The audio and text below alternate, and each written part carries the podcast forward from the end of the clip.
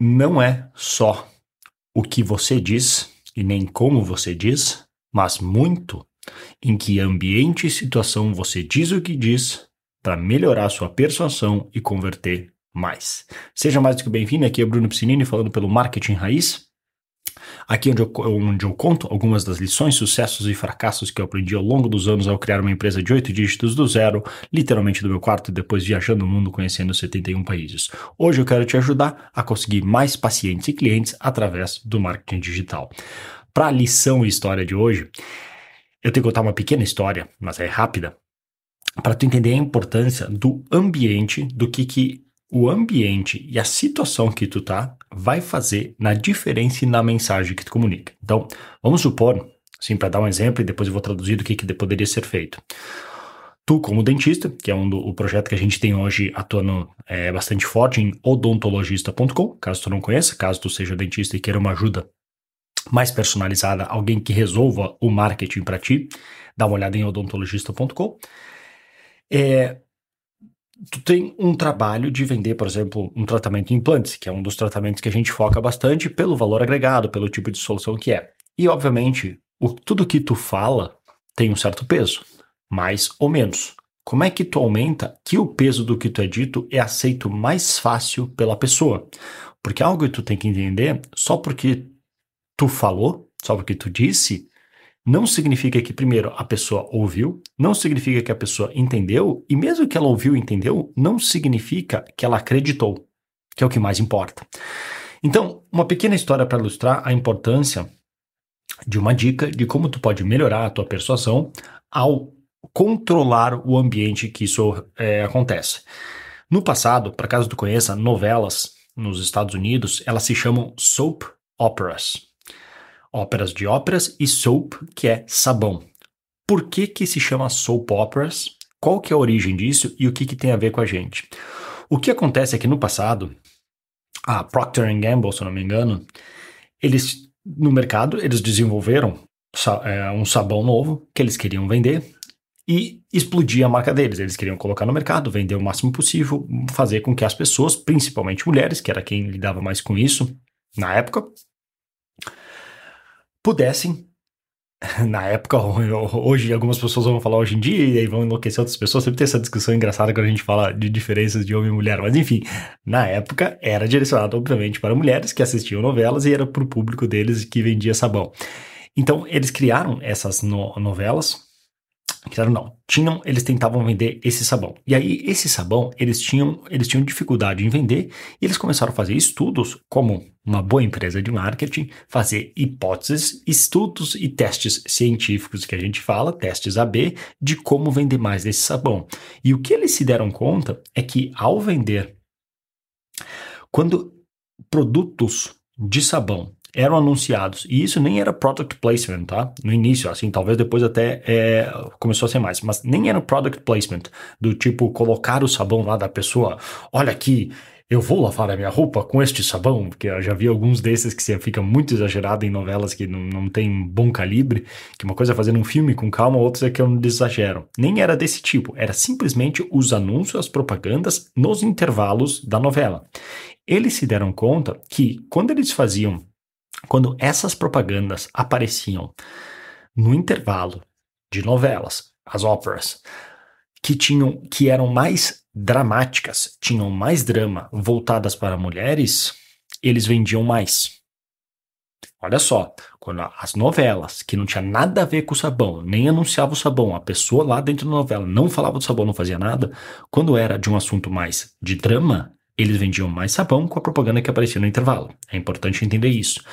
Quando eles se deram conta disso, o que, que eles fizeram? Eles foram lá para as, para as emissoras de TV e, por saber o volume de venda que eles podiam ter com base no tamanho do mercado dos Estados Unidos, eles compraram praticamente todas as horas. Eles falaram assim: olha, nós vamos produzir essas, essas novelas, a gente vai fazer entregar de graça para vocês, mas a gente quer que ela apareça tal e tal hora. Vocês não precisam fazer mais nada. Porque que a emissora ia dizer não, ia ganhar uma novela de qualidade nos horários que ela queria ocupar, sem custos. Por quê? Porque a Procter Gamble sabia que ao criar aquelas novelas naquele horário e poder inserir o anúncio dela no meio desse tipo de novela, eles iam vender mais sabão, e isso era o suficiente para compensar o custo de criar a novela em si. Olha só.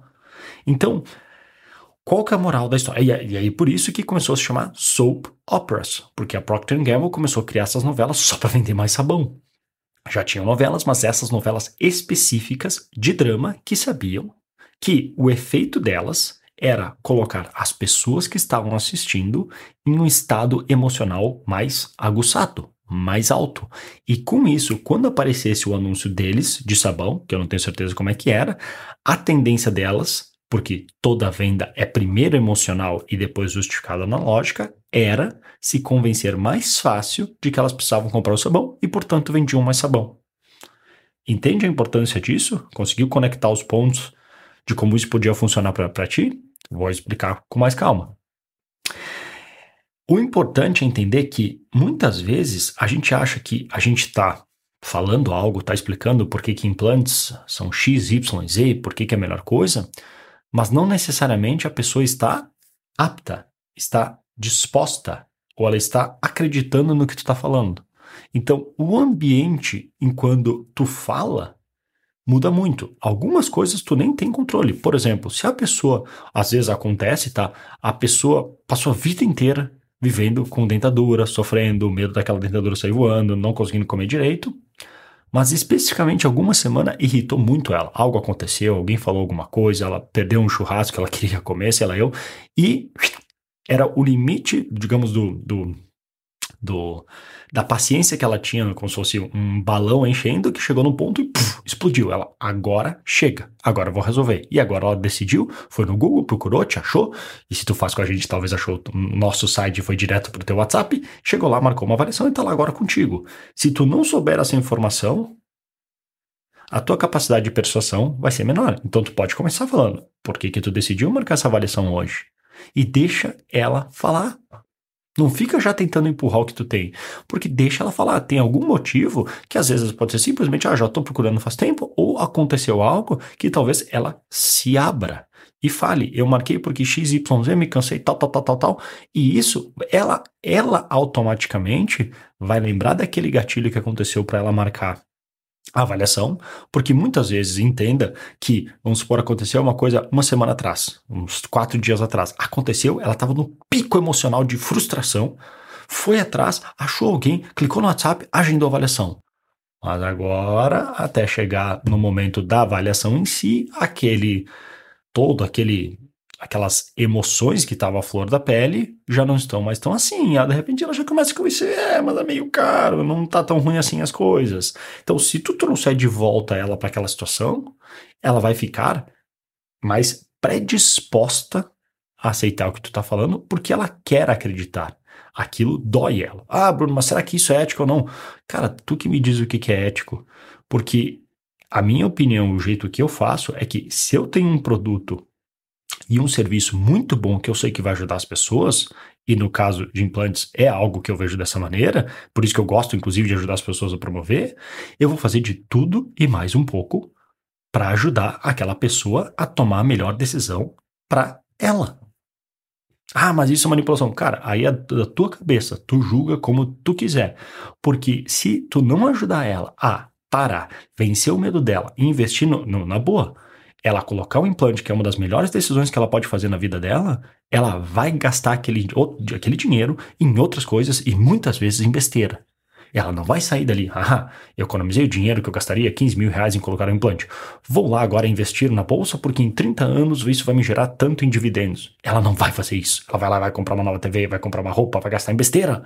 Então ajuda ela a tomar a melhor decisão para ela quer colocar e ter novos dentes. Se é o melhor investimento que ela pode fazer. Tem que, tu tem que estar completamente convencido disso e espera que tu esteja, porque tu que é um profissional que vende nesse sentido, se tu for dentista. Por isso que eu gosto tanto desse mercado, porque realmente é um produto incrível e fantástico que a gente tem para oferecer para as pessoas. Então, isso tu ajuda a criar um ambiente melhor e não só isso, não para por aí. Pensa, quando ela entra na tua clínica, todo o ambiente da clínica vai influenciar. Se for um ambiente, por exemplo, muito branco, que, que, que se assemelhe muito ao hospital, a tendência dela vai ser ela se recolher e, cara, ela já tem medo. isso aqui tá parecendo um hospital. Ela não vai sentir bem. Então, por isso que algumas clínicas eliminam o branco, adotam tons mais de madeira, a, a, trabalham nessa linguagem da clínica em si, porque elas sabem que isso tranquiliza a pessoa, para evitar não, não, não ficar mostrando agulhas e imagens no site, que outro dia eu falei com o dentista, ele tinha uma imagem lindona dele operando a pessoa, eu falei, cara, a pessoa não quer ver isso, ela não quer ver ela lá de boca aberta, ela quer o resultado final, comendo churrasco, vivendo a vida dela, dentes fixos, aquele sorriso lindão. Então, cuidado como tu comunica. Outra coisa, ela chegar no, no consultório é tudo branco, não tem nada, ou tem fotos, por exemplo, uma foto da família. Não tô dizendo que tem que fazer isso, eu só quero que tu entenda que cada coisa no teu ambiente vai influenciar teus resultados. Tu chega, tem algum lugar que ela chega na clínica, tem, digamos, um mural de pacientes felizes. Tem um mural de, de fotos de antes e depois de todos os tratamentos que vocês já realizaram. Bem feito, com fotos profissionais, etc. Tu acha que isso não vai influenciar na decisão dela, na hora que depois que ela estiver lá na sala de recepção esperando, passar por todo o processo, chegar lá contigo, o avaliador, na sala e sentar, e ela tá considerando se o cara, eu faço ou não faço esse investimento, tu acha que tudo aquilo que ela fez não vai influenciar ela? É tipo naquele filme que esqueci o nome com Will Smith, Vou até procurar fazer um vídeo depois sobre isso, para não alongar demais aqui, mas é aquele vídeo que é um filme que eles falam de que, que ele tem apostas e ele influencia alguém a fazer a aposta que ele quer que aposte. Eu não lembro agora, vou ter que contar em outro vídeo. Então, ah, se inscreve, curte o vídeo, se inscreve aí no canal, segue o meu perfil que eu vou postar um vídeo sobre isso que é importante. Mas é que é um que a palavra em inglês para isso é priming. A gente está predispondo a pessoa a fechar, a fazer, a tomar a ação que a gente quer através desses pequenos sinais. Então, eu não vou ter como passar, obviamente, todos os sinais que tu pode influenciar desde a chegada da, da pessoa, mas entenda, tudo é marketing.